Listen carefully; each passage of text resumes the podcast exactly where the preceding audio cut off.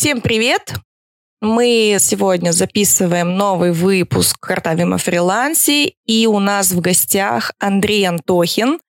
Это SEO-специалист, который работает на зарубежном рынке, и вообще он с очень интересной историей к нам пришел, потому что Андрей написал мне в личку, я просто утром просыпаюсь, открываю Телеграм, а там у меня сообщение от Андрея. Я его опубликовала в канале, но настолько это было приятно, и у меня такая улыбка, знаешь, растянулась сразу.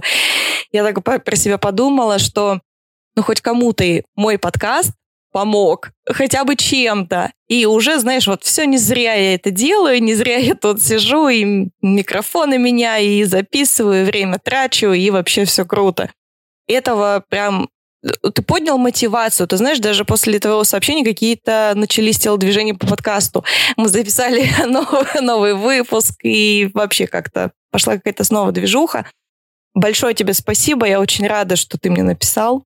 Это очень приятно теперь ты здоровайся и рассказывай, как ты нас вообще нашел, как вообще нашел наш подкаст. Э, привет, привет. Э, я тоже очень рад, что написал. На самом деле касаний было несколько с подкастом. Эм, то есть я знаком был с таргетологом, мы делали общую папку в телеге. Я увидел у него пост. Да, до этого, там, три месяца назад я просто его нашел. То есть самое первое касание это было через поиск. Как ни странно, Apple подкастов то есть есть люди, я думаю, таких людей большинство, которые просто ищут э, ну, то есть что-то по теме. Да. Картавим о фрилансе, хорошо, что есть в названии фриланс. Эта тема меня волновала, э, подогревала мой интерес, и, в принципе, подкаст, его подача и такой вот э, свободно-вольный стиль разговоров он так подкупил, и, в принципе, там все выпуски прослушаны, выводы сделаны, в жизни применены. Фантастика. На самом деле, вот ты знаешь,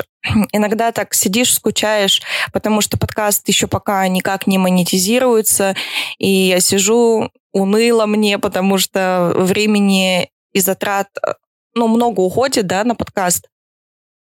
И как-то вот без обратной связи было тяжело.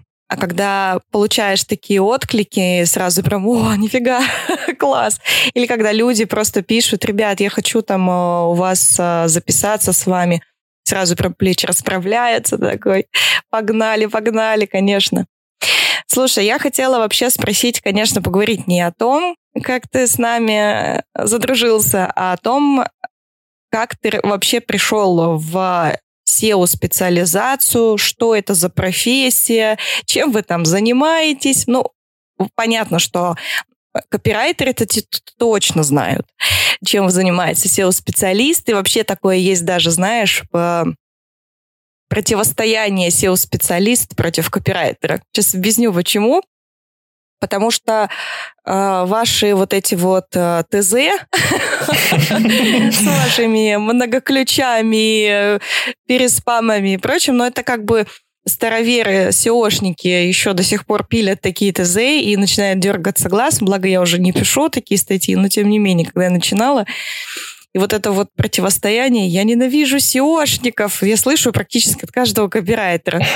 Расскажи нам, пожалуйста, как ты вообще в SEO попал? Ну, с чего все началось очень много лет назад. В принципе, я еще в университете учился, а по образованию я нефтяник, то есть там специалист по транспортировке углеводородов, инженер, и вроде как все планировалось идти на вахту и потом работать, работать, работать, строить карьеру в этом направлении, но в параллели вот почему-то мне очень нравилось читать э, книги по маркетингу. Котлера, то есть там труд прочитать, курсы пройти, видео посмотреть. Вот просто было интересно читать для себя и как-то захватывающе. Но я не придавал этому внимания. Я просто там э, закрывал этот интерес книгами, ну, то есть там новой информации, и все, и как-то забыл. Потом, когда закончил университет, э, пошел в армию, пришел с армии и попробовал устроиться нефтяником. Но э, не сложилось, не получилось. То есть те условия, которые мне предлагали, меня не устраивали. И, в принципе, в Москве я мог зарабатывать больше, пусть и не по специальности. И я как-то вот решил... Э, ну, просто взять, попробовать пойти стажером в агентство, в котором я, собственно, и работал до последнего времени, все это время, которое мне очень много дало. Там я познакомился с прекрасными людьми, там я узнал вообще много чего нового, в меня было вложено очень много сил. Я, соответственно, отдал, то есть на обучение стажеров и там обучил команду тоже в ответ, делился своими знаниями.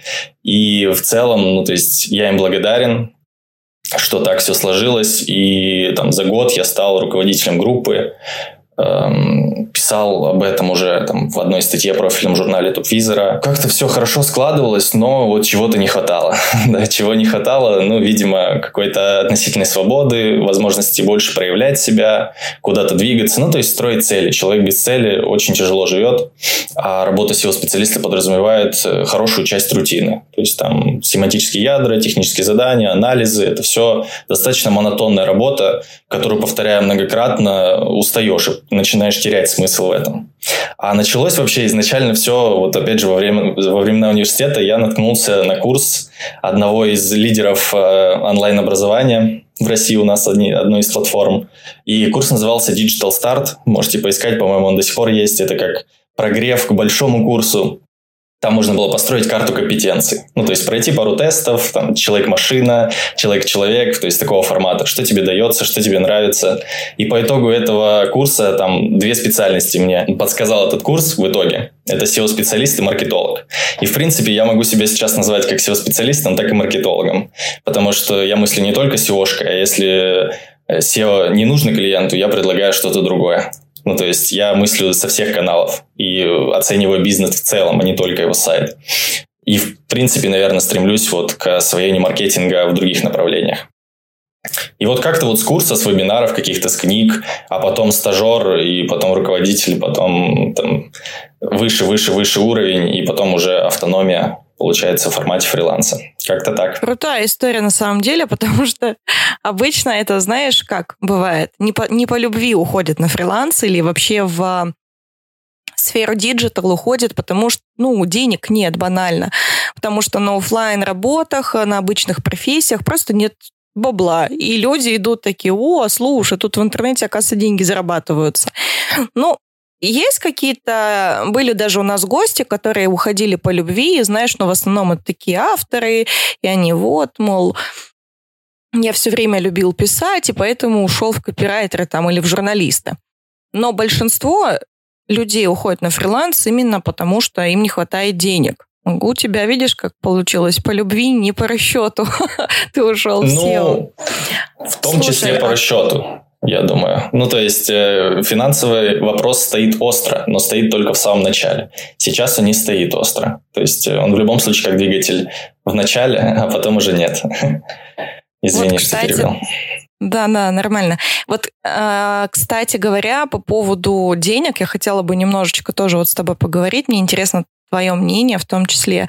Вот ты очень интересную фразу сказал, я с ней сталкиваюсь уже не в первый раз и сама с собой, даже на своем личном примере убедилась в этом. Вот а, людям очень сложно это как бы объяснить, и когда ты находишься в начале пути, у тебя, знаешь, такие вот доллар, значки доллара в глазах, ты приходишь uh-huh. в профессию и только считаешь деньги. Вот когда человек, а, а, мне кажется, что когда человек только с этой позиции заходит, то это провал будет обязательно. А если человек идет за интересом, за каким-то, как минимум, ну, кроме денег, да, то тогда у него начинается рост. И почему еще говорят, что когда закрывается, ну, я так думаю, что это связано с закрытием базовых потребностей. Вот мы пришли на фриланс, да, закрыли, ну, или там в любую онлайн-профессию, не обязательно фриланс, можно в найм. Мы закрыли свои базовые какие-то э, потребности финансовые, я имею в виду материальные. И вот отсюда, вот с какой-то точки начинается всегда рост. А вот что, если вначале на это заходить? Вот у тебя вот это вот финансовое отношение вот у тебя как это произошло? Ты сказал, что у тебя сейчас это не ведущий мотив уже, да, деньги, но было когда-то и так. Вот у тебя в начале-то как, какая была ведущая мотивация? Ведущая мотивация была попробовать. То есть я в глубине души все равно ощущал, что я могу, в принципе, в любом направлении закрепиться, можно так сказать. Ну, то есть, кем бы я ни был, какая профессия мне не была, у меня был большой страх в университетские годы, пока я учился, работать на той работе, которая мне не нравится. Ну, то есть, э, я могу это назвать страхом. Я мало чего в жизни боюсь, но прям такой страх. Я работал барменом, я работал охранником, грузчиком. Ну, то есть, и все такие работы, они сформировали такое восприятие, что работа это, блин, что-то такое обязательное. Вообще не в кайф, чисто ради денег. И, в принципе, когда я пришел вот стажером, я получал, э, ну, я думаю, это не коммерческая тайна, это было там пару лет назад 20 тысяч рублей. Да, и если эм, истории специалистов и гостей приглашенных, которые были, ну вот на подкасте у вас я слушал, то там многих поддерживал муж, меня поддерживала моя девушка. Да, то есть на момент, когда я начал работать, я получал 20 тысяч рублей, она получала кратно выше. И мы, по сути, жили на ее деньги. И, конечно, для меня была мотивация и как минимум какое-то мужское ощущение, что я должен, ну, как минимум догнать, да, как минимум быть, ну, на том же уровне по доходу. И это меня сильно тянуло и драйвило. Ну и помимо этого, это была новая сфера.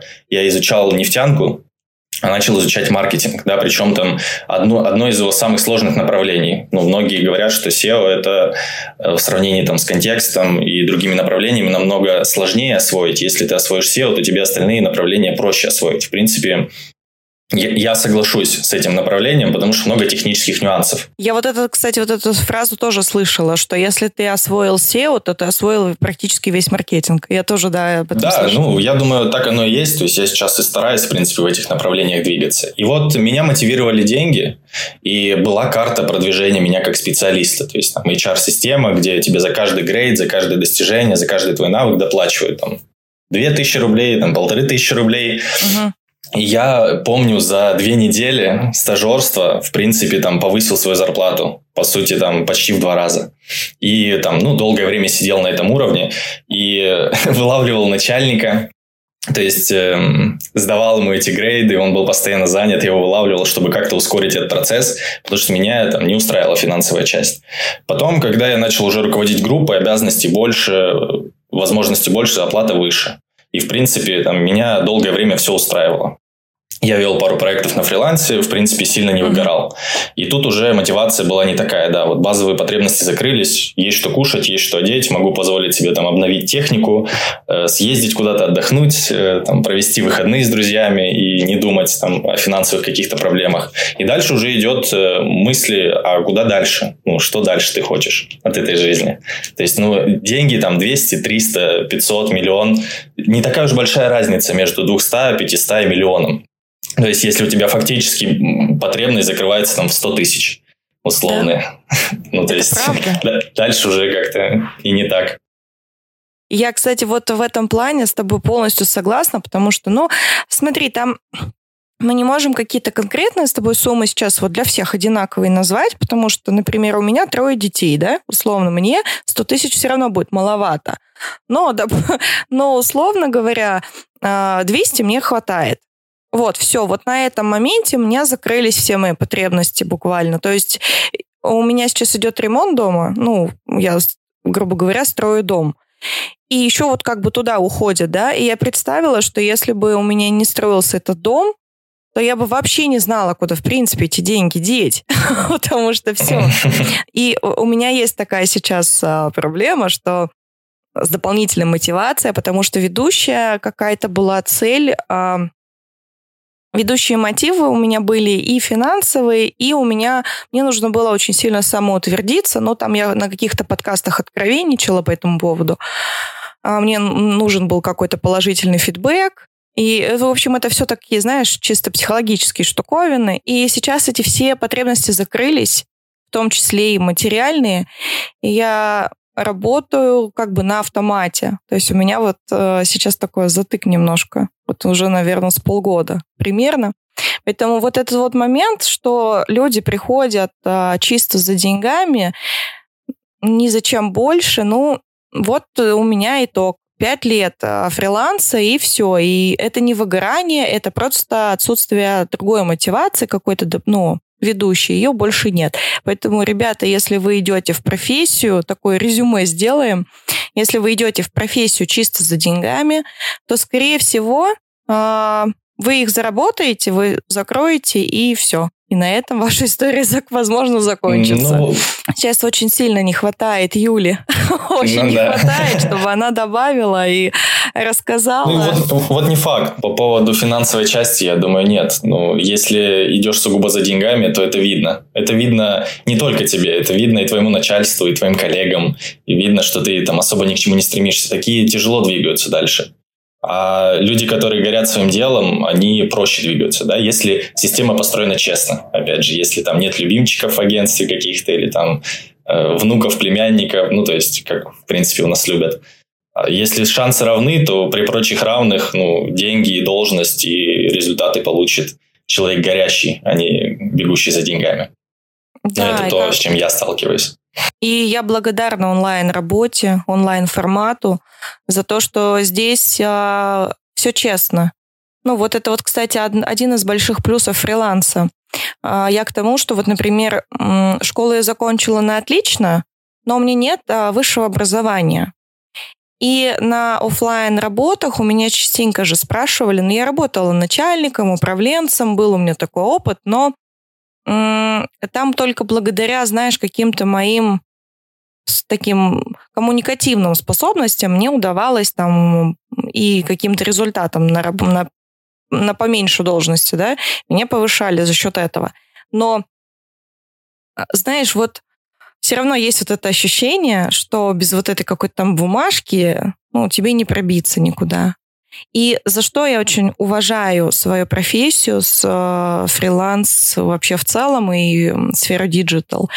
Если ты здесь э, покажешь себя как хороший специалист, тебя возьмут. То есть неважно совершенно, сколько у тебя детей, сколько, какой у тебя возраст, какие, какого цвета у тебя глаза и так далее и тому подобное, если у тебя высшее образование. Вот за это я дико люблю фриланс вообще, потому что он честнее гораздо, чем все остальное.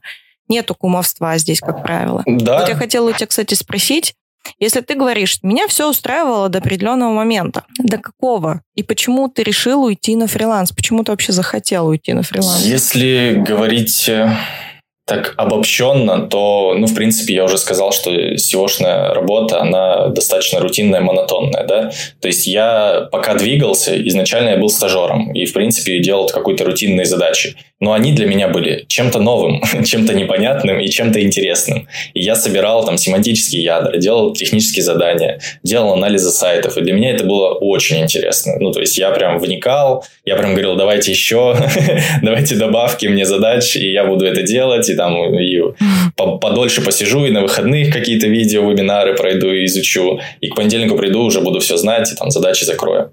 И сначала я закрывал, потом я стал специалистом чуть повыше, и пул задач расширился. Это тоже было интересно.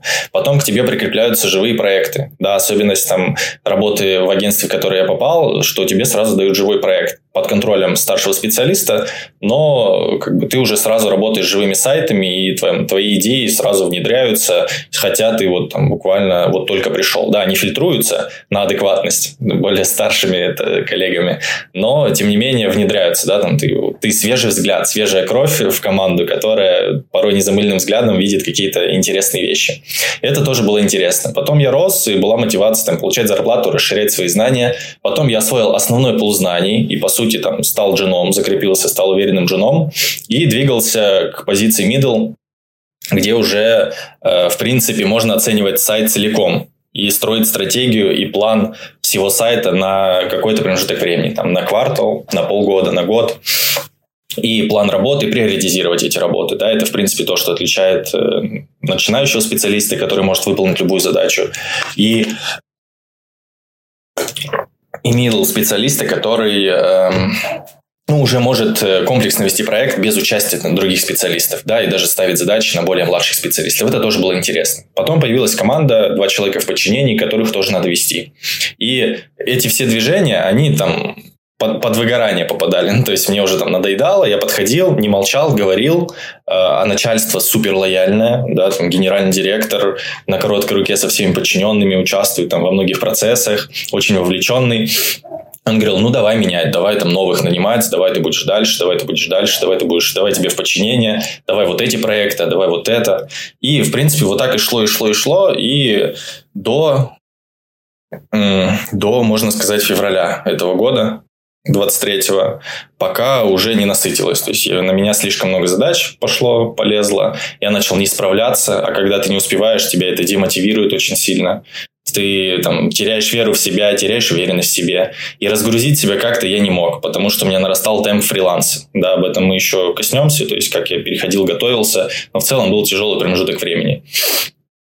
И выгорел от этого, от того, что там перестал справляться, перестал успевать. А я очень педантичный человек, я очень там переживаю за проекты и хочу лучшего для своих клиентов, а тем более сейчас, когда я работаю от своего лица, а не от лица агентства, и моя репутация для меня очень дорога. То есть я не хочу быть э, ну, человеком с пустыми обещаниями. Я хочу показывать результат. И я не смог решить эту проблему, хотя мы пытались, были перспективы там, роста до руководителя отдела и выстраивания там, целой команды отдела, участия в бизнес-процессах компании. Но я уже как-то разочаровался и, в принципе, там набрал уже обороты на фрилансе и решил попробовать попробовать, да, я знал, что я могу вернуться. Я вообще не люблю понятие выйти из зоны комфорта. Для чего да. я вообще создавал тогда? ну, то есть, это зона комфорта, чтобы с нее выходить. Я люблю понятие, где-то я его вычитал, расширить зону комфорта. Типа, э, не потерять то, что у тебя есть, а сделать пошире эту зону. То есть, э, уходя э, на фриланс, я сказал руководителю, что ну, давай работать все равно. То есть, меня не отпускали, я говорю, ну, давай в каком-то формате все равно работать. То есть, какая-то часть дохода все равно идет с агентства. Я какие-то проекты там все равно закрываю, но в другом формате. И я уверен, что я могу в любой момент вернуться, и меня примут просто вот обняв, скажут, Андрей, наконец-то, мы тебя так ждали. Ты молодец, что попробовал, ты красавчик, но там, давай вместе дальше двигаться, это очень похвально. Давай тебе и зарплату повысим, и команду под тебя соберем. Ну, то есть, есть шаг, э, ну, есть возможность для маневра, куда отступить назад. Но я этого пока не делаю, потому что получается разгоняться, идти вперед. Да? То есть расширил зону комфорта, не вышел из нее ни в коем случае. И так многое в моей жизни, потому что мысли консервативно. Мне очень нравится твой подход, потому что я за него тоже. Вот это вот понятие выйти из зоны комфорта. Но особенно мне смешно, когда говорят про зону комфорта какому-нибудь там, не знаю, а, чуваку, который работает условно там на заводе ЖБИ, да, получает там 30 тысяч рублей в месяц на, на, там, на семью, и вот ему говорят, выйди из зоны комфорта, но у него ее нету вообще, этой зоны. Да, он в ней не находится. А ему говорят выйти, куда выйти, и ну, в общем, я вот это вот а, тоже не люблю. А еще, знаешь, э, у одного, у одного очень, у одной интересной такой женщины, копирайтерши, или как сказать. В общем, я на нее долгое время была подписана, пока она была копирайтером, не стала коучем. Вот. И она говорила там интересную мысль такую. Мне она очень сильно тоже зашла по поводу вот этого, кстати, как раз-таки выхода из зоны комфорта. Она говорила, что даже если обозначать это именно этим выражением, то в любом случае не нужно резать все, сразу обрубать все канаты и резко все менять. Типа не надо начинать жизнь с понедельника, да, или не нужно вводить сразу все новые привычки. Начитался там мотивационных книг, и как, давай завтра там в 6 утра на пробежку, авокадо э, по утрам с кофе и так далее. Это не нужно, потому, нужно все это вводить постепенно. И вот тогда уже будет и переход грамотный, и плавный, и у тебя не будет отката назад. Это касается вообще не только смены деятельности, профессии, это касается вообще, в принципе, любой, а, любой привычки, любого уклада в жизни, что там семейного, личного и так далее. Нельзя делать вот этих резких переходов. И я в этом тоже в этом плане прям очень сильно согласна и с тобой, и с этой девушкой, потому что надо делать все постепенно. И как Юля говорила, как, кстати, в одном из подкастов по поводу того, что это еще и прощупываешь зону, так скажем, э, свободную. То есть ты вот немножечко... У тебя есть там условно страх перед тем, что будет завтра. Ну, ты же не знаешь, что вот я сменю деятельность, что будет завтра. Да, да бог узнает, что будет завтра. А когда ты потихоньку это делаешь, ну, конечно. то ты как будто бы прощупываешь, знаешь, как в воду плавно заходишь. И это я тоже пропагандирую этот да. подход больше, чем э, сразу нырять с головой. Да, при этом вода может быть холодной, как прорубь, как на Ивана Купала. то есть, э, в целом, наверное, такой промежуток и был. Да? То есть, пока совмещал я найм с эм, фрилансом, ну, я работал очень много, перерабатывал. У меня не было свободного времени, я работал как лошадь. И это было тяжело. Это как раз про заход в воду. Вода была супер ледяная. Я просто не мог взять и нырнуть туда с головой потому что ну, не хватило бы ресурса, не хватило бы моих возможностей. Вот, да, поэтому и я всем так тоже рекомендую делать это плавно и не бросаться, да, с головой в омут. Я еще хотела вот спросить. Я поняла, что из твоего рассказа, что у тебя наступил какой-то вот этот вот момент выгорания. Во-первых, ты выгорел, ты устал от, а, от однообразия и от количества задач. И ты решил перейти на фриланс для того, чтобы э, работать в кайф? О, да, да. И можно сказать, что работать в кайф. Э, то есть здесь у меня э, те же задачи, как будто бы. Вроде как бы те же проекты. Платят мне за них э, больше, потому что я коммуницирую с клиентом напрямую. Да, ну, то есть нет э, посредника в виде агентства, либо просто посредника, да, то есть я какое-то время работал и через посредников, через менеджеров, которые находили заказы, брали себе процент, сливали мне в целом, ну, то есть мотивация выше, и результат хочет показаться, ну, хочется показать э, как можно скорее. И это вот, в принципе, меня двигает и мотивирует. И, я, и сейчас у меня... Эм, ну, то есть у меня не было, конечно, розовых очков по поводу фриланса, что это там жизнь под пальмой, да, как mm-hmm. многие говорят, и много раз на подкасте я слышал. Да-да. Ну, то есть это не так, да. Я сейчас вот в Таиланде живу, здесь жарко. Ну, то есть у меня MacBook перегреется. Он перегревается даже с кондиционером включенным в помещении. Это невозможно. Но кто, хоть кто-то пробовал сидеть с ноутбуком на коленях под жарким солнцем? Я думаю, нет. Ну, это только для фото. Поэтому появилось больше задач. В целом э, я начал продавать, я начал общаться с клиентами, у меня регулярные созвоны, да, чего не было, в принципе, uh-huh. там в агентстве, но я понимаю, насколько это важно. То есть, чтобы держать руку на пульсе с обеих сторон, меня бухгалтерия, хотя у меня там, есть знакомый бухгалтер, который закрывает мне пул запроса, но договора я делаю сам. Ну, то есть, дополнительные какие-то обязательства, налоги, самозанятость, это все нужно осваивать, э, вникать, и это разноображивает твою деятельность. И к тому же, если можно так сказать, личный бренд, но это не личный бренд, просто проявленность в своей среде,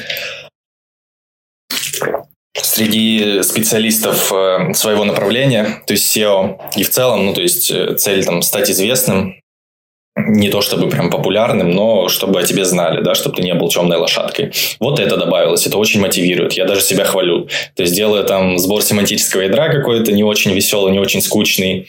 И там отблагодарю себя тем, что напишу в какое-то издательство, попробую там опубликовать статью с собой. Либо вот написал вам там подкастом, да, мне это реально в кайф, мне это приятно. Мне приятно рассказывать. К тому же, ну, я не смогу обучить SEO, но я могу как минимум познакомить. Образования очень сильно не хватает в этом направлении. Ну, то есть для угу. кого-то это просто магия какая-то непонятная. А на самом деле, как слона по кусочкам ешь, так и каждый процесс SEO бьется очень легко. Об этом я, в принципе, пишу на канале своем Hello Digital World называется. И там подписанные люди, они говорят реально классно. То есть это не то, чтобы скрытые какие-то там инсайты, это просто там разбитие задач. Там нужно поработать с репутацией, делаем вот это. Нужно сделать контент-план быстро, не обязательно сидеть неделю или заказывать его у кого-то. Можно там самостоятельно за 5000 рублей и два свободных дня сделать себе контент-план на год. Ну, то есть кажется, для меня это кажется банальным, то есть таким супер неинтересным, но оказывается, что да всем, 99 из 100 людей, э, которые меня читают, это незнакомо. То есть, либо они не знали оставлю, вообще. Я оставлю обязательно ссылку на твой канал, для подписчиков, чтобы они могли там, если кто захочет подписаться, почитать. Возможно, кто-то хочет э, поработать, вообще узнать, что такое SEO. Для меня SEO действительно это, ну, частично для меня это какая-то магия, да, потому что я не работала, в, слава богу, наверное, в SEO-сфере, потому что там э, для меня это много аналитики. А я человек не аналитик. Я скорее, знаешь, вот мне что-то придумать, а, запустить там. То есть я такой не ковырятельный человек больше, а больше такой вот а, креатор, можно как назвать, не знаю. И мне такие задачи, для меня это просто убийственно. Вот это вот э, семантические ядра и все прочее. Э, как мне, как автору, достаточно понимать, э, что такое семантическое ядро, ну, что такое ключи, что такое LC-запрос, или как они там называются, и мне еще что нужно? Ну, поведенческий фактор, может быть, да, там как в, стать- в статью расписать, чтобы вот люди там что-то кликали, что-то задерживались и так далее. Этого мне достаточно, я на этой базе вот и разбираюсь, мне этого хватает. А вот а, для большинства людей, которые не знают, что такое SEO, что вы там вообще делаете? Ну, мы понимаем, что вы как-то взаимодействуете с алгоритмами Google, Яндекс, это понятно, да, как-то контентом продвигаете сайты, но там какая-то вечно слово, от слова каннибализация у меня побежали мурашки. Что это такое вообще? Расскажи кратко, чем занимается SEO-специалист, потому что у нас не все ребята из сферы диджитал. SEO расшифровывается как Search Engine Optimization, то есть оптимизация сайта под поисковые системы, под алгоритмы поисковых систем. То бишь, э, если у вас есть сайт, это здорово, но мало просто иметь сайт. У Google либо Яндекс э, есть свое понимание хорошего сайта, да, и в топ-10 то есть те первые 10 результатов, которые вы видите в выдаче Яндекс и Google, это сайты, по их мнению, по мнению множества факторов алгоритмов, лучшие в своем направлении и полностью отвечающие на запрос пользователя. Ключевое здесь то, что не только контентом продвигается сайт, на самом деле много технических моментов. Поэтому достаточно много споров по поводу того, куда относится SEO-специалист, к маркетингу или к IT-сфере. Потому что, как по мне, это что-то на стыке. Да, мне приходится даже порой что-то верстать, э, какие-то формы, какие-то блоки, где-то там технический код править, PHP, JS, ну то есть разбираться в каких-то вещах, которые ближе к программисту, чем к контент-менеджеру, но в то же время мне нужно учитывать требования алгоритма. Да, это вот что-то профессия на стыке компетенций. Айтишника, маркетолога, креативщика, аналитика, ну, то есть что-то такое. И швец, и женец, и на дуде, и грец, но мне это нравится. На самом деле, я вот как раз из тех э, ковыряльщиков, э, аналитиков, которые кайфуют от того, что они делают, анализируют, видят инсайты какие-то, видят какие-то закономерности и кричат «Вау!» Вау, действительно. Ну, как, как я это заметил, это здорово, давайте внедрять. И когда ты видишь результат от этого, то есть действительно ты заметил что-то классное, там прогнал через свой мозг э, всю информацию, сделал выводы и внедрил, и это отработало, но это просто как бы, то, ради чего, в принципе, и стоит де- делать эту работу, да. А касательно каннибализации, это если касаться контента, у нас есть две страницы, допустим, там, как продвигать сайты. Да, или там, и страницы «Как продвигать сайты в поисковых системах». Они оба, обе статьи и, по сути, на одну и ту же тему. Они могут мешать друг другу. То есть, в целом, э, если там используется один и тот же интент и одна и та же плюс-минус структура, ключевые слова, то они могут обе плохо ранжироваться, а может какая-то хорошо ранжироваться, какая-то нет. Но в любом случае это плохо. Контент нужно объединять, Э, там, делать редиректы всячески, то есть дублей не должно быть. Чаще всего каннибализация происходит из-за дублей, смысловых, либо технических, когда у нас есть страница, коммерческая, мы все не знаем, а административная панель сайта, сам сайт генерирует еще страницы, которые, в принципе, похожи на ту, которую мы делали. Ну, то есть технические, мы о них не знаем. И если мы это не будем исправлять, то там хороших позиций трафика и продаж нам и не видать с органики. Поэтому достаточно сложно. Это кошмар. Но, но интересно. Как каннибалы. Звучит то есть это все... Страницы да, едят да. друг друга. А, есть трафик, да, поток трафика, там 100 человек. и есть две страницы. И обе голодны ровно на 100 человек. Они обе хотят 100 человек. Но поиск не знает, кому отдать предпочтение из этих страниц. Он видит твой сайт, он видит, что у тебя две похожие страницы. И видит это за доли секунд. Потому что там под капотом тоже нейронные сети, алгоритмы. Он это понимает и такой, ну, наугад. пусть сегодня это стоит в топе, завтра вот это, пусть скачет, там, мигает релевантность, и там, а там посмотрим, как оно получится, да, по поведенческим факторам, какая лучше отыграет, дай бог, если так. Но бывают ситуации, когда ни одна из них не ранжируется. И мы просто убиваем одну из них, которая хуже, объединяем контент, и страница выстреливает и работает. И, и все наедаются.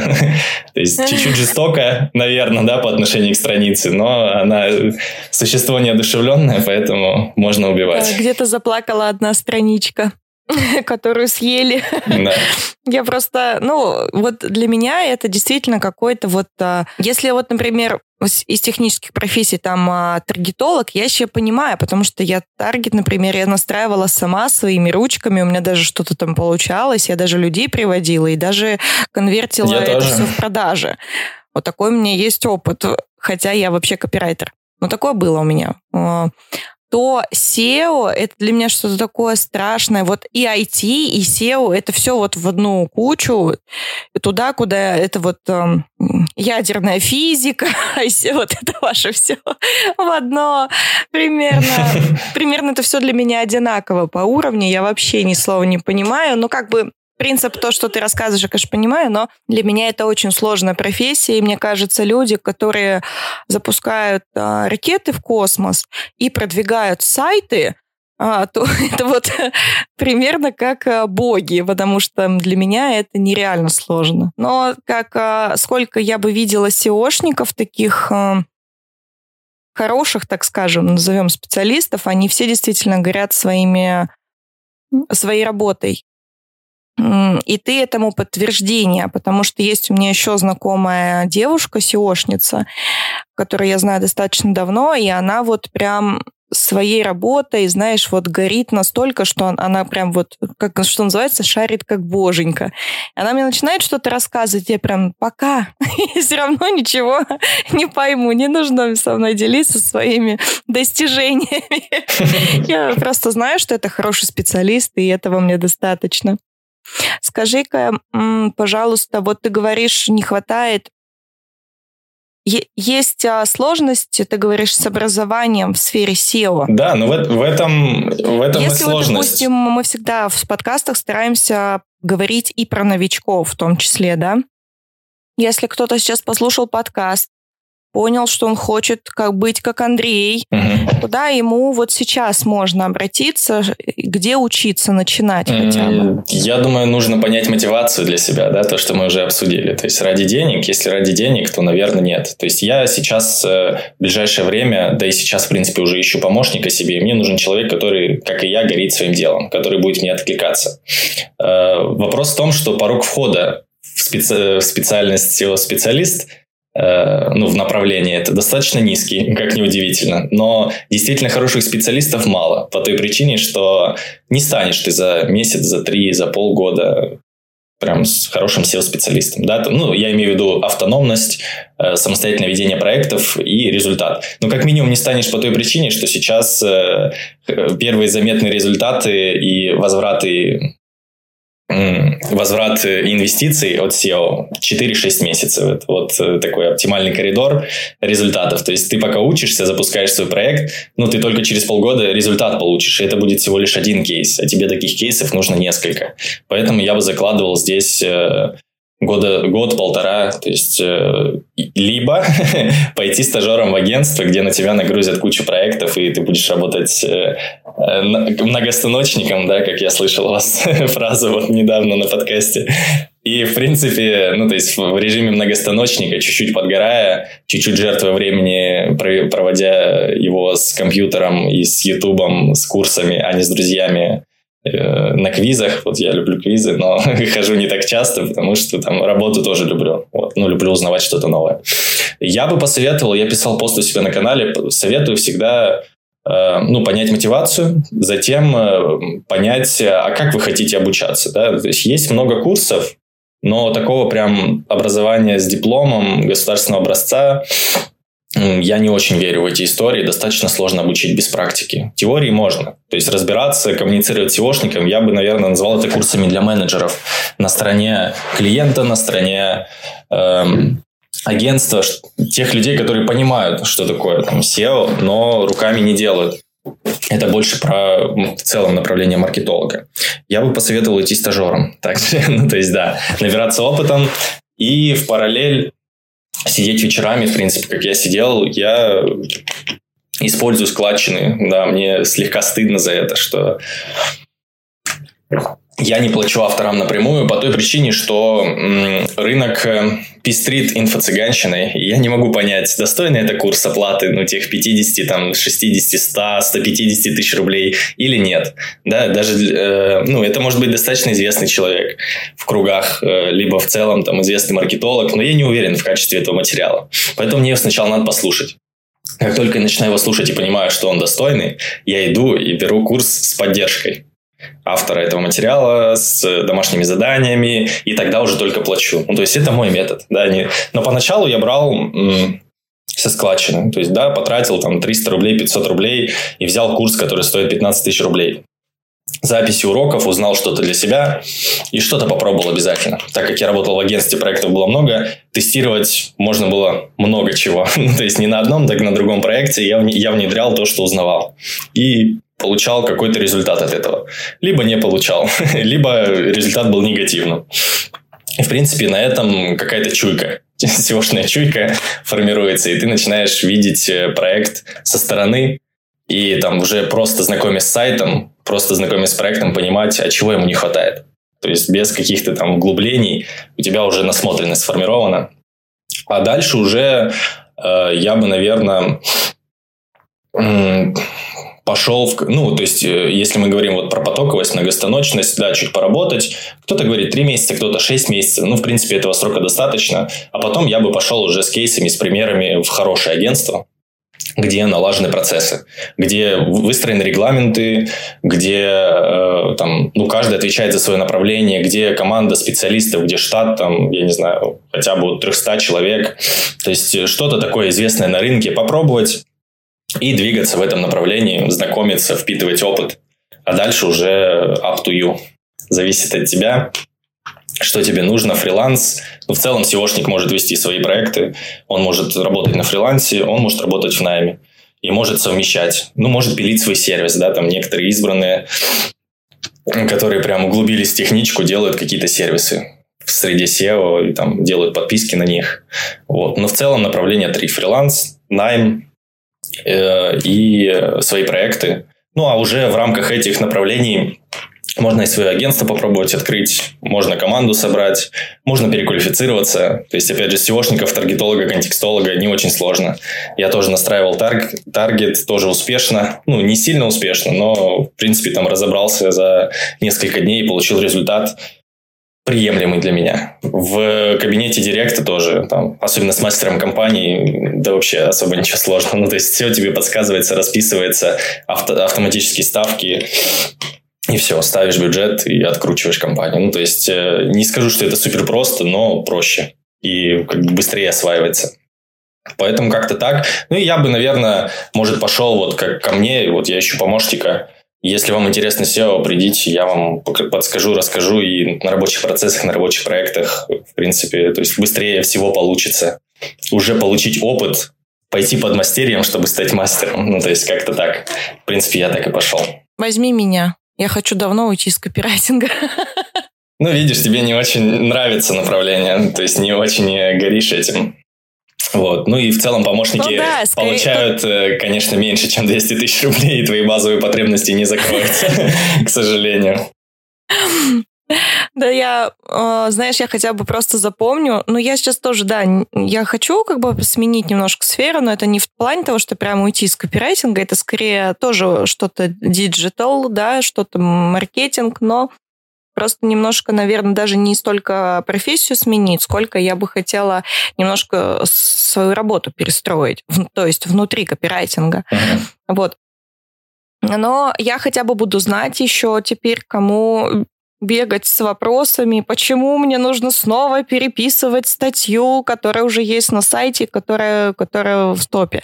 У меня просто был такой кейс, когда мы работали на проекте на одном, там был SEOшник, и почему-то мы снова переделывали весь контент в очередной раз. То есть я уже что-то писала этому заказчику, потом и тут приходит, меняется SEOшник, и снова нужно переписывать. И как-то как-то получилось так, что я увидела эту статью, которую пишу, собственно, в топе. Я проверила через режим инкогнито, она в топе. Я пошла к SEOшнице, к своей знакомой, говорю, почему так? Она посмотрела через Арсенкин, да, действительно, эта статья в топе. И мы, в общем, из э, тех ТЗ, которые мне выдали в работу, а, половина была в топе. И, в общем, мы с ней посоветовались. Mm-hmm. Я решила все-таки сходить к заказчику, поговорить об этом. В итоге заказчик вроде бы принял это к сведению, сказал да, спасибо. Работать мы вроде бы продолжили, но потом почему-то меня снова заставили эти статьи писать. ну, не в смысле заставили, а вернули мне в работу эти же ТЗ. Не знаю уж, может быть, там какие-то другие были условия или что-то еще, не знаю. Но в итоге сейчас этот SEOшник все равно не работает уже на этом проекте, его поменяли. то есть что-то было все равно сделано не так. Неудивительно. Ну, то есть новая метла, конечно, по-новому метет, но в целом как бы такие вещи надо замечать перед тем, как статью переписывать. Есть такой фактор, как как фактор свежести контента, особенно в Google, э, который анализирует, а меняется ли текст вообще со временем, то есть актуализируется ли он. И есть даже даты, если вот понаблюдать на некоторых сайтах, дата публикации, дата обновления контента, да, то есть изменил предложение, точку даже, у тебя дата обновления контента свеженькая. И даже там страницы код отдают. Last modified, последняя модификация, то есть изменено что-то, нет, э, там изменено, добавили в индекс, не изменено, идем дальше. То есть роботы дальше сканируют. И в целом ну, это либо говорит о слабой компетентности, либо наоборот о профессионализме, потому что он захотел освежить контент. Но если вся статья переписывалась, которая в топе, то есть золотое правило в SEO, то э, это значит, что работает, не трожь. не ломай, если работает. Ну, то есть, я всегда отговариваю. Стоит страница там на пятом месте, ну, докрутим, но не кардинально. Мы не будем менять верстку блоков, мы не будем там менять URL, мы не будем этого делать, потому что мы стоим в топе. Если мы падаем с этого топа, тогда мы активно двигаем и используем более агрессивные методики. Но если работает, не надо трогать. Пусть работает. Давайте займемся то, что не работает. Вот-вот, мне прям именно так и сказала э, моя знакомая сешница. Я прям пришла, она говорит, зачем трогать то, что и так работает? Я говорю, ну, не знаю, я... Ну, то есть там было, да, ТЗ прям с нуля переписать. То есть даже мы не то, что там отрерайтить эту же статью, нет, просто с нуля написать, и вообще ключи совершенно были другие, там, в общем, полностью переделка. Ну, зачем? Не знаю. Ну, в общем, э, в любом случае уже с этим человеком не работаем. А, я хотела еще у тебя вот а, спросить, ты мне сказал в самом начале перед записью, что ты работаешь на зарубежном рынке. Вот хотелось бы пару слов, потому что сейчас а, ситуация непростая, уж тем более с зарубежным рынком. Как ты там очутился и что ты там делаешь? Работаю, работаю и показываю результаты, стараюсь показывать результаты. Эм, я всегда мечтал поработать с западным проектом. С первого моего дня, как только я начал собирать первое свое семантическое ядро, я узнал, что есть специалисты и за границей, и есть и наши специалисты, которые работают с рынками Европы, США, э, Азии, ну и другими рынками, да, не только там продвижение на Москву, продвижение в России, продвижение в Яндекс, но есть как бы другая сторона медали, другие зарплаты, другие подходы, все другое. И я всегда хотел. Но агентство, к сожалению, в котором я работал, хотя и приходили лиды зарубежные, как-то не, не посчастливилось поработать с зарубежными проектами. Но как только я вышел на фриланс, я, в принципе, вышел на фриланс, когда ко мне пришел вот мой зарубежный проект первый, с которым я сейчас работаю.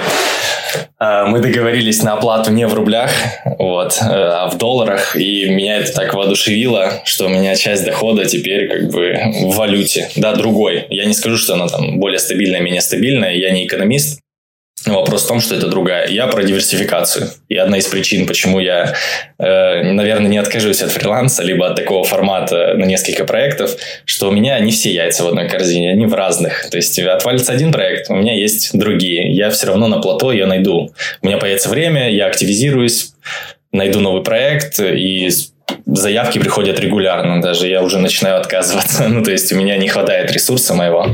Э, как я пришел? Через э, нетворкинг, в основном, я думаю, многие специалисты через общение, вот так как с тобой, да, ты говоришь, вот не знала SEOшника, условно говоря. Ну, то есть SEO-специалист, когда знакомишься с кем-то, говоришь, ты SEOшник, во-первых, спрашивают, а что это такое? а где это? А зачем это? А почему? И ты запоминаешься. Даже вот э, без семи пядей во лбу, без каких-то особенностей в себе, просто приятно общаясь, запоминаясь людям, ты, ты запоминаешь свои профессии в том числе. И если к ним обращаются, там, ищут SEO-специалисты, у них сразу в голове триггер вспоминает что, человек, что, блин, а у меня же есть такой. Ну, то есть мы же общались, прикольный парень, ну, передам ему, да, то есть мне там не жалко. И в целом, ну, то есть э, приходит хороший поток заявок через сарафанное радио и знакомство. В принципе, первый проект, вот мы договорились, и я в тот же день написал начальнику, что я как бы ухожу, да, и ничего этого не изменит. Хотя я несколько раз так писал, что я ухожу, потом мы там чуть меняли процессы, я оставался.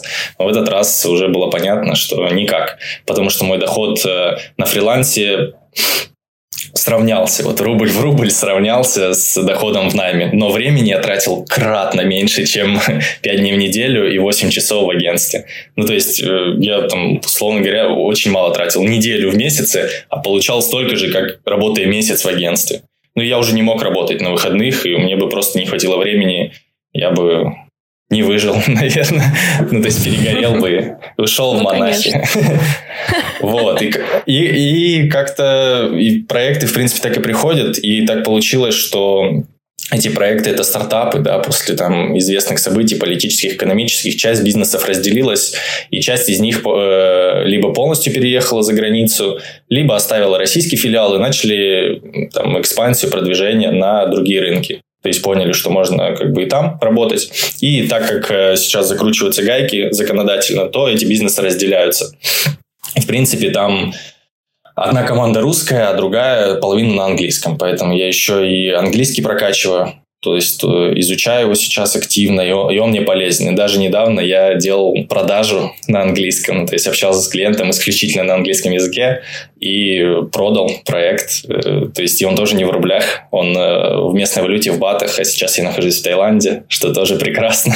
то есть то, о чем я, в принципе, не мог мечтать, но я очень рад, что это так. Так, а, по поводу еще краткий такой, знаешь, чисто технические вопросы, тех, такие моменты.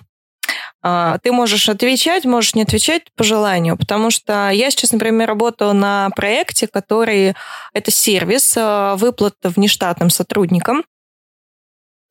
И он помогает а, перекидывать средства из в любую точку мира, выводить там деньги в любой валюте в местной, там на электронный кошелек, на любую карту, как удобно. Я поэтому почему интересуюсь чисто профессионально. Мне интересно, как у вас, а, у тебя там а, с оплатой. Ты пользуешься картами, получается, у тебя есть и российские карты, ты же работаешь с российским рынком сейчас. Как у тебя вот этот технический момент происходит? А, ну, проекты, которые из России, если у них нет возможности платить э, в валюте, то мы э, рассчитываемся в рублях, да, через самозанятость, через мои личные карты. Я плачу налог 6% с юридических лиц, 4% с физических лиц. В принципе, там также заключаются договора, делаются чеки, акты, все закрывается и никаких проблем. Если это Э, проекты достаточно известные в своем направлении, крупные, то они не работают чаще всего самозанятыми, поэтому есть еще возможность через ИП делать. И, в принципе, проблем нет. Договор я на себя заключаю, но там фигурирует ИП. Да, нужные акведы открыты, маркетинговые, и на расчетный счет поступают средства, все, бухгалтерия закрывается, все комфортно. Что касается зарубежных проектов, то здесь э, есть несколько вариантов. Там основные это два. Вот также сервис, то есть на одном проекте используется сервис, где я выступаю в качестве фрилансера, и он выступает как посредник. То есть компания там зарегистрирована, там же оформлен договор, там же закрываются все налоговые вопросы международного э, типа, но не российские, да, все-таки с российской налоговой нужно самостоятельно да. разбираться. И Назови там, сервис. Deal, deal сервис называется, американский сервис. Их много. То есть, ну, это один из самых крупных. Этот сервис э, позволяет там с небольшой комиссией выводить. При этом комиссия разовая. То есть, если мне не горит, я могу не снимать все деньги там ежемесячно, а могу полгода не снимать, и потом у меня там, там вот эти проценты, там 5% за вывод, они угу. там там не 5%, а там фиксированный платеж, то есть 5 долларов, по-моему, насколько помню. То есть, э, условно говоря, 500 долларов, да, можно ежемесячно снимать и терять 5 долларов, получать 495. А можно 3 месяца не снимать и с полутора тысячи долларов получить 1495. То есть, ну, выгоднее, да, если не горит. И причем вывод на любую карту. Да, и карты есть эм, у меня, ну, разных стран, условно говоря. Об этом тоже надо уведомлять налоговую. Вот, тайская карта тоже есть. И так как я сейчас больше полугода и не резидент, то налоги тоже совершенно другие. Но работаю-то я не с, не с российскими компаниями, да, поэтому налоги мне нужно платить Таиланду каким-то образом. То есть я сейчас этот момент выясняю, потому что на фрилансе перешел 15 августа был мой последний рабочий день в найме, то есть не так давно всего лишь два месяца, но очень быстро вырос в доходе и очень быстро там нашел вот этих клиентов. Но есть еще вариант э, в криптовалюте, да, но тут, наверное, никак договор не составить, к сожалению. Это только вот на доверии. Я так не особо люблю работать. Я uh-huh. люблю договорные отношения. Вот, я не обжигался, но я много знаю, слышал от знакомых, которые обжигались, и мне не хочется быть одним из таких знакомых и оказаться в ситуации, когда кому-то что-то доказывать без договора. Да, искать какие-то скрины в Телеграм, ага. кому-то что-то доказывать. Вот, находясь в другой точке мира, достаточно сложно. Поэтому как-то так. Ну, то есть, можно криптой, если доверяешь этому человеку, если у вас такие теплые то отношения. Ходы-выходы, так сказать, все равно есть. Я просто uh-huh. к тому, что, да, мне самой это было интересно чисто как а, один из кейсов, потому что я очень много кейсов пишу для этой компании там, да. И за одним еще вот для наших подписчиков, а, релакантов, ребят, варианты переводов есть, и можно да. не особо переживать. Единственная проблема, да, вот а, я много писала о налогах, особенно вот этот вот 183 дня, вот эти вот а, нюансы. Но сейчас а, ты, получается, как самозанятый платишь налог там стандартный, да, потому что он, у самозанятых ничего не изменилось. Ничего, как да. ИП ты платишь уже в Таиланд сейчас. Э, ИП, нет, ИП не мое, ИП работает тоже с российскими компаниями, и там мое имя фигурирует как исполнителя да, но договор составлен на ИП. А ИП это родственник, ну, то есть фамилия, фамилия одна, и, условно говоря, налоги платит тоже родственник. Там 6%, у СН 6%. То есть такая же штука, но я еще... А, у него упрощен. Да, и при угу. этом я увеличиваю, ну, то есть я говорю, мы оформляемся официально, расчетный счет, сделаем как вам удобно, ЭДО подключим, там, все, что нужно, но там 6% налога и 1% за вывод угу. лож... Э, кладется на заказчика. То есть, и вообще проблем ни разу с этим uh-huh. не было. То есть, я подумал, сначала мне как-то было стеснительно, что почему там 30 тысяч, и я с них еще там 7% Нет, вычитаю. Нормально. Но никто даже ни разу не возразил, и я знаю, что люди так делают, и я так делаю, и все очень лояльны. То есть для большой компании да, эти 7% это... ничего не значат, для тебя они значат очень много, потому что ну, ты получаешь меньше. Абсолютно точно. Ну вот э, я работаю только на российском рынке. У нас вообще это как бы, можно сказать, какая-то такая этика сложилась, что фрилансеру э, всегда перечисляют э, плюс там 6%, если мы с юридическим лицом работаем, плюс 6. У нас, в принципе, вот у меня среди заказчиков практически все покрывают э, мои налоги. Это, то есть это стандартная практика, поэтому нечего тут переживать по этому поводу. Но сейчас, кстати, вот а, для и для резидентов, и нерезидентов будет новая ставка упрощенная. Все будут платить по 15%, там 13-15 НДФЛ. Поэтому сейчас будет немножечко чуть-чуть попроще. И бизнес э, вздохнет, потому что не нужно будет ему вычитать, высчитывать, уехал там сотрудник, не уехал. Ну, это гораздо проще.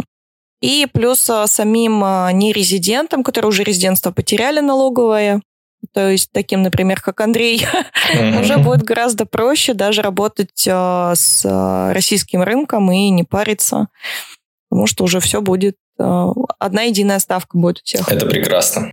О, что-то есть у тебя еще добавить? Что-нибудь ты хотел бы еще рассказать? По поводу личного бренда, не знаю, это Давай. достаточно интересная тема, Давай, конечно. как по мне. У нас... Тратится очень много ресурсов, но оказывается очень это стоящая вещь и очень э, приятная и не такая сложная, как многим кажется. То есть в целом э, я вижу выхлоп от того, что я веду канал. Да? То есть я при общении с заказчиком скидываю ссылку на свое портфолио, на топ-линк, который я там удобненько сделал, где там мои кейсы, мое резюме, мои достижения, мой сайт, который я так и не доделал, да, SEOшник без сайта, это, это неудивительно Вообще в нашем стандарт. направлении. Вот Да, ну то есть, не знаю, доделали его когда-то, ну надо, чтобы как бы ссылку на сайт уже бросать, а не на сторонние ресурсы, и там все размещать, вот чисто ради этого, и, возможно, статьи писать. Скидываю ссылку на канал, заходят, о, классно, даже не понимаю, о чем там пишется, о чем там говорится, ну, как минимум, ну, то есть, парень ведет канал, и ведет канал, ну, неплохо. Mm-hmm. Я завел его э, в начале весны этого года. И, в принципе, там без больших вливаний рекламы за счет активности каких-то своих методик. Это вообще был кейс для меня работы без алгоритмов. SEOшник работает с алгоритмами. Я разбираюсь в продвижении YouTube. Мы пообщаемся по поводу продвижения ваших подкастов, да, как их там оптимизировать, чтобы они органически лучше светились, и аудитория из поиска тоже приходила. То есть везде, где есть алгоритмы, даже в соцсетях, ну, то есть везде SEOшник может быть применим, но не в Telegram, к сожалению. Ну, сторис э, недавно внедренные помогают, какую-то органику внедряют, да, особенно у каналов, которые появились с какими-то голосованиями. вот. Но это все равно не та органика, которая есть э, там в других каких-то площадках. Wildberries, Озон даже, Marketplace, и там есть какие-то алгоритмы. Если есть алгоритмы, их, их, под них можно подстроиться. Не взломать, но подстроиться. И, а в Телеграме их нет. И это был прям вызов для меня. А как? А как? Нету. Ну, то есть, поначалу добавляешь друзей. Потом, э, я не знаю, говоришь там, подпишитесь, подпишитесь, подпишитесь. Э, проходишь эту фазу. Потом понимаешь, что да кому оно надо. И э, ищешь какие-то другие способы, читаешь, закупаешь рекламу, само собой, потому что это основной способ все-таки. Понимаешь, какая реклама эффективнее, какая нет. И просто пишешь хороший контент. Хороший контент разлетается по интернету очень быстро. Ну, если у тебя уже есть аудитория. Uh-huh. Часть подписчиков, там, я думаю, человек 50 из этих шесть, шести сотен пришло вот благодаря репостам тому, что я что-то интересное сделал. Даже интересного для SEOшников. А SEOшников трудно удивить. Поэтому как-то так. Вот. И касательно публикаций, ну, то есть мне интересно чтобы я вбил свое имя в Яндекс и Google. Я не знаю, может, это какая-то тщеславная тема небольшая. Может быть, ну, просто мне приятно. Мне вот хочется, чтобы я кому-то вот как-то сказал, а ты вот кто? Я говорю, ну, вбей в Яндексе вот, имя, фамилию и узнаешь, кто. Там уже появляются публикации со мной. Я оформил в Яндексе, есть э, публичный профиль, называется. Можно вбить мое имя Андрей Антохин и посмотреть, э, как он выглядит. То есть там это небольшая резюме, э, которая позволяет ввести данные, указать фотографии. Ну, то есть ты сам контролируешь, что Яндекс будет выводить.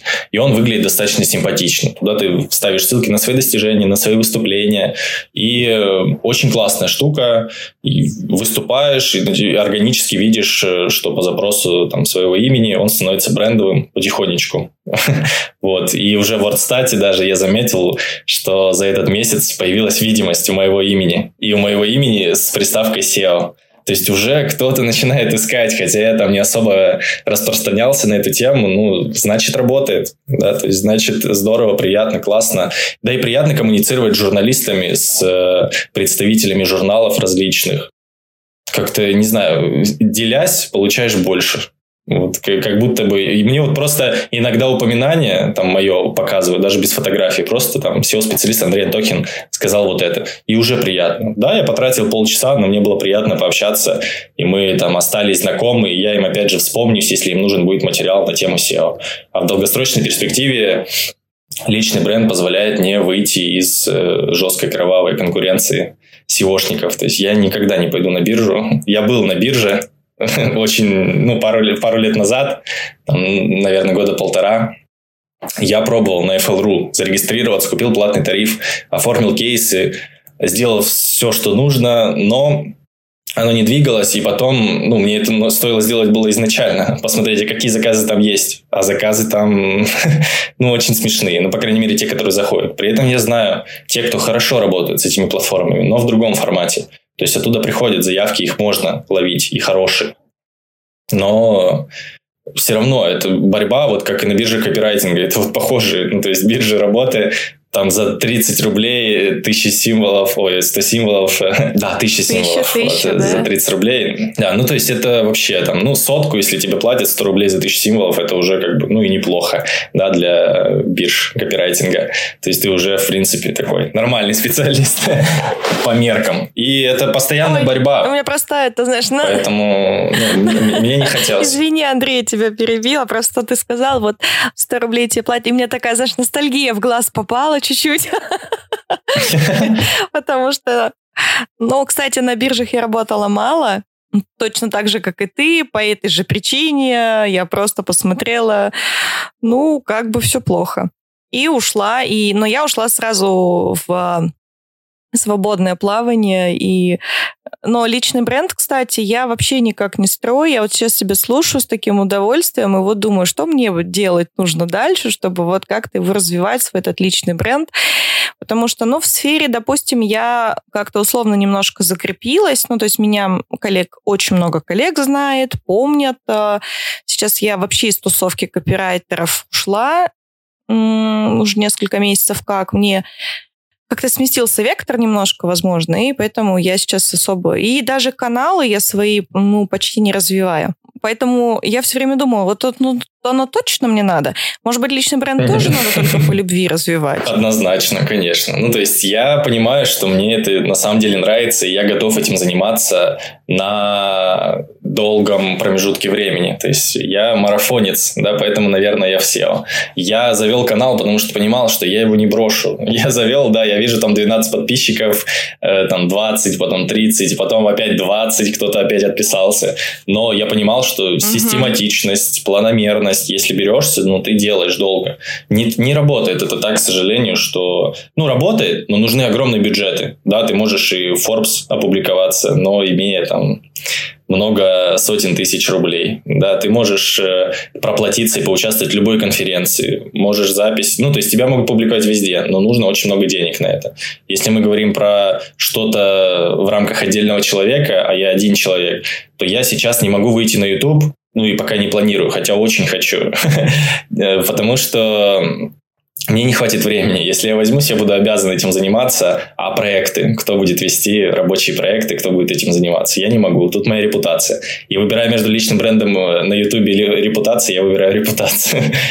Потому что это для меня более важно сейчас. Личный бренд тоже по любви. Если не особо видишь смысл, если не набираются там ряд да, ряд галочек, то и не стоит. Ну, то есть приходится поток заявок, ты хорошо зарабатываешь, у тебя все прекрасно. Это обязательство, это больше работа, чем, чем типа, ну классно, я известный. Ну а что такое известность? Как ее опять же измерить? Ну есть WordStat, я увидел в нем там 10 запросов в месяц, круто, это мог я спрашивать 10 раз. Ну, скорее всего, так и было. Скорее всего, я набирал свое имя и такой, о, класс, какой красивый у меня профиль на Яндексе. Ну, то есть, и что? Я, возгордился. Поэтому э, ну, это не, не совсем то. Сложно измерить, сложно понять. Мне просто хочется, чтобы обо мне знали. Да? Ну, то есть другие проявляют и говорят э, порой банальные, супер банальные вещи, и у них там много лайков, да, потому что они просто там занялись э, проявленностью во внешнюю среду, и мне так хочется. Ну, то есть, мне хочется иметь вот эту прерогативу. С, собеседуясь с вот этими западными проектами, с одним я общался, я скинул ссылку на канал, он сказал, блин, классно, у тебя в био в Телеграм все так удобно расписано, там резюме, портфолио, ссылка на канал, здорово. Мы пообщались, он такой, ну, я вижу, ты классный, адекватный, все работает. Ну, то есть, мне дали ответ там на следующий день. Хотя были еще другие участвующие. Они собрали там хороший пул специалистов, с кем они хотели бы работать. Ну, то есть, э, мне приятно. Мне приятно не бороться за клиента и не бороться там и не работать за 7 тысяч рублей за проект. А в SEO, там, я не знаю, сейчас, наверное, по Москве я не беру проекты меньше 25-30 тысяч рублей, потому что я, я не смогу дать результат. Ну, я могу попробовать, я не смогу дать результат без переработок, а перерабатывать я не хочу. Я ну, не на том этапе. Я хочу делать ту работу, которая принесет результат. На это мне нужно время, мое время стоит определенных денег. И меньше, там, чем 25 тысяч рублей по Москве, не знаю, ну, надо искать другого специалиста. Но не факт, что он даст результат. Не факт, что у него есть э, такой же опыт, как у хорошего вот эта специалиста. ценность, она приходит а, с опытом. Не столько с деньгами, сколько с опытом. Вот я тоже обратила на внимание, что я сейчас тоже не работаю с проектами, которые не только по деньгам мне не подходят, но и, например, по каким-то ценностям. Или мне неудобно коммуницировать с этими людьми, или, ну, просто, не знаю, у меня там левая пятка зачесалась, и я не хочу с, с ними работать. И так бывает, но это приходит, знаешь, вот а, есть такая хорошая фраза, торговаться легко, когда ты сытый. Да. Поэтому к новичкам уже, ну, новички такие сидят и думают, ну-ну, не берет он проекты за 7 тысяч рублей. Кому рассказывает? Таких не бывает. Ну, то есть вот я понимаю, откуда этот негатив берется, потому что ты сидишь такой весь умный там а, с долларами и криптой. И сейчас новички такие, что? Что он говорит, что он рассказывает? Поэтому а, люди, новички или те, кто не очень понимает, о чем идет речь, это придет вам том, тоже, потому что я тоже когда-то писала по 100 рублей за, за заказ, там, за 100 тысяч знаков. У меня были статьи, которые стоили 300 рублей, там, 500 рублей. Но сейчас я там, грубо говоря, зарабатываю около 200 тысяч, и да, я торгуюсь, и могу сказать нет какому-то проекту. Поэтому будет все и у вас. Я думаю, на этой ноте можем мы и можем закончить. Да, да. Я, я бы еще добавил, кстати, забыл сказать, что я был копирайтером чуть-чуть. Ну, то есть совмещал SEO-шку эти годы, и как раз там через одну из бирж э, за 70 рублей тысячу знаков и.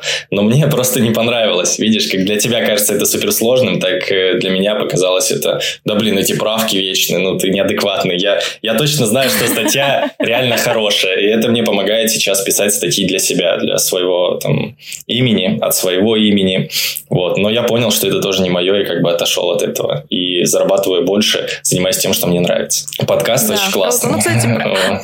Кстати, на, за 70 рублей, да, я представляю, как тебе вынесли мозг. Просто когда ты переходишь а, на заказы, где там статья стоит 10 там и более тысяч, да даже, да даже 5-7 тысяч, да, статья у тебя будет стоить уже, у тебя уже столько правок не будет. А вот когда 70 рублей ты получаешь за тысячу, то там, да. Поэтому, ребят, растите системно, как Андрей, планируйте и не рвитесь из зоны комфорта, а просто грамотно, плавно ее расширяйте, и все будет хорошо. Спасибо тебе, Андрей, что ты пришел. Спасибо, что написал. Я очень рада знакомству. Будем дружить, я надеюсь. Я смогу к тебе ходить. И, Спасибо, Маша. Да, я смогу тебя рекомендовать своим заказчикам. Однозначно. Такое часто бывает, что ищут э, SEOшников. Если вдруг тебе понадобится копирайтер, ну, вдруг, можешь обращаться ко мне.